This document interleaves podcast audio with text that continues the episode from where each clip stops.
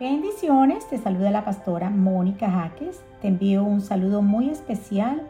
Que el Señor te bendiga y te guarde, que el Señor añada bendición hasta que sobreabunde. Quiero compartir con ustedes un tema muy interesante llamado los celos, una emoción dañina. La palabra del Señor dice en Santiago capítulo 3 verso 16, porque donde hay celos y contención, allí hay perturbación y toda obra perversa. La palabra griega celos viene de la raíz que significa estar caliente, estar en ebullición. Y en hebreo se usa la palabra kinak, cuya raíz se refiere al rojo que sale al rostro de un hombre apasionado, una pasión semejante a la ira, sentimientos que pueden ir desde el amor hasta la envidia, odio y celos, furor, turbación. Por esa descripción podemos concluir que los celos nos pueden hacer cambiar nuestro carácter y hacernos agresivos, al contrario a lo que es el amor. Pero ¿qué pasa cuando la Biblia dice que Dios es un Dios celoso? En la Biblia se habla acerca del celo de Dios, pero es un celo muy diferente a las mezquinidades humanas. Él quiere que tengamos una adoración exclusiva para Él, ya que nos creó a su imagen. No le agrada que adoremos nada ni a nadie más que a Él. No tiene celo de que nadie sea mejor que Él, solo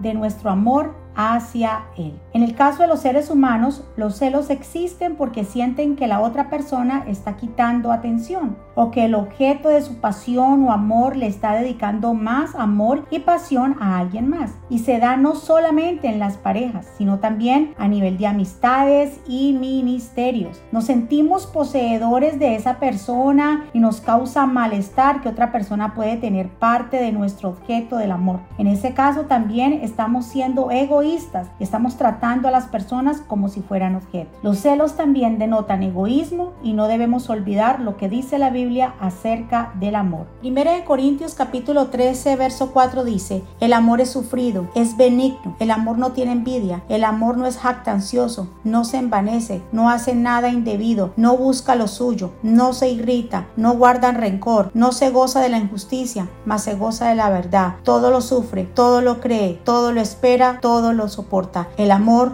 nunca deja de ser. En Gálatas 5, 19, 21 dice, y manifiestas son las obras de la carne, que son adulterio, fornicación, inmundicia, lascivia, idolatría, hechicerías, enemistades, pleitos, celos, iras, contiendas, disensiones, herejías, envidia, homicidios, borracheras, orgías y cosas semejantes a estas, acerca de las cuales os amonesto, como ya os lo he dicho antes, que los que practican tales cosas no heredarán el reino de Dios. Mis amados, los celos, además de ser una obra de la carne demuestra el nivel de espiritualidad en que nosotros andamos, ya que una persona de la cual constantemente fluyen celos es una persona que está descuidando su vida espiritual. Ahora bien, cuando hablamos celos en el ministerio, se puede hablar de celos en cuanto a la obra de Dios, y esto se refiere que hay personas que tratan de que todo para el Señor se haga bien, con excelencia, las personas realizan determinadas tareas y ven que las cosas del Señor son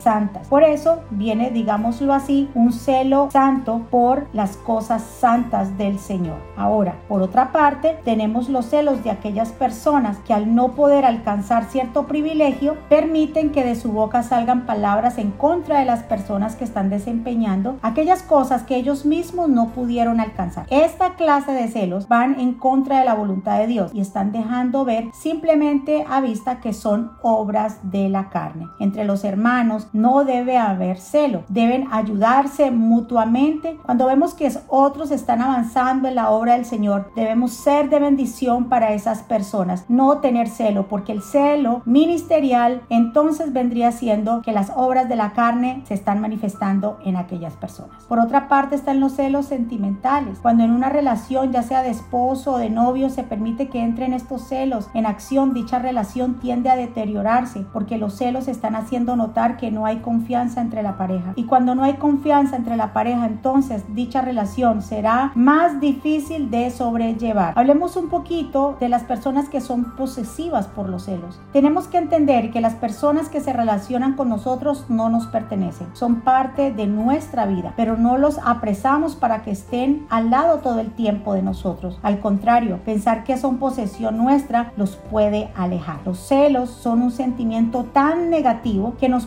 pueden hacer ver motivos de celos donde no los hay, escuchar cosas donde no se han dicho. Cuando una persona no tiene claro su valor como ser humano, tiene dudas del amor y cariño de las personas para con ellos. Mis amados, entendamos algo muy importante. Los celos no demuestran amor. En realidad son una respuesta emocional al miedo de perder algo. Algo que por otro lado asumimos que nos pertenece, que es supuestamente de nuestra propiedad. Una idea sin duda altamente preocupante y negativa. No te creas por favor esa historia de que los celos significan amor. Si tu pareja está controlándote cada tiempo de tus movimientos, si te critica cómo te vistes, cómo prohíbe pasar tiempo con tu familia, con tus amistades, con tus hermanos, reacciona y abre los ojos, eso no es amor sano. Si te espía mientras escribes un mensaje de texto, si se siente intranquilo cuando vas al trabajo, busca excusas para que te quedes en casa, o si cuando regresas de cada lugar tiene que soportar una especie de interrogatorio, reacciona. Tal vez es el momento de hablar y dejar ciertas cosas en claro. Los celos son una señal de alarma que nos informan de la existencia de un peligro. Así ese riesgo no es otra cosa que el temor a perder el cariño de nuestro ser querido. Son realidades emocionales que suelen ir acompañadas de sensaciones internas como el abandono y la exclusión. Experiencias internas que como es de esperar se viven de la forma extrema y dolorosa.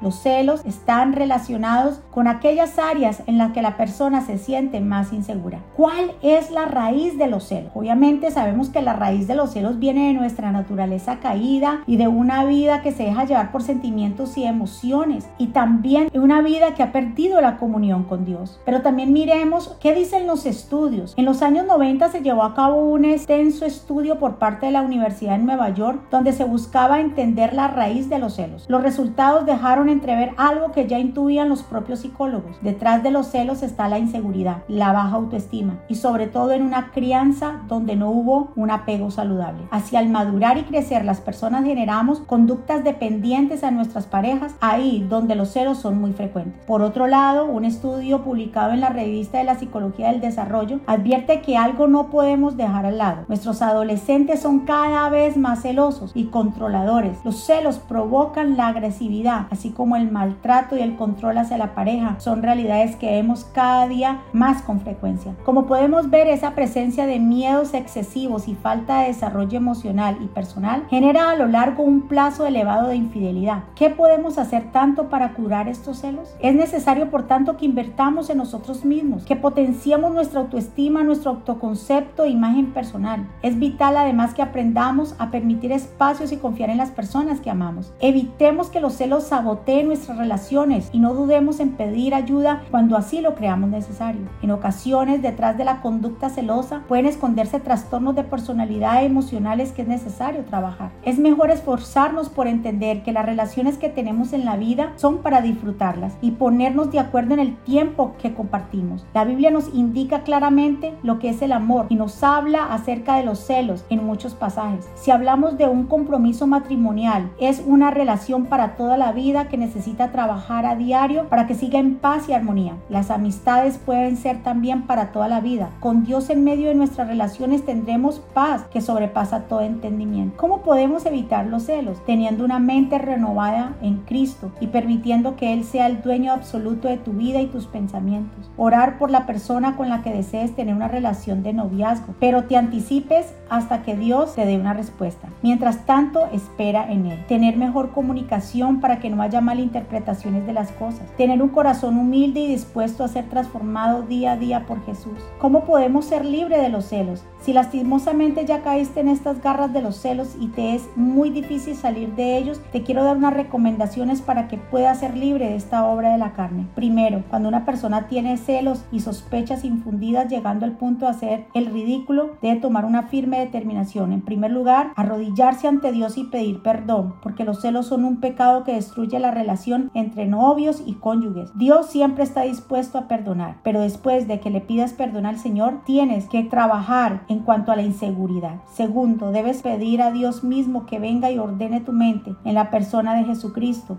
orando.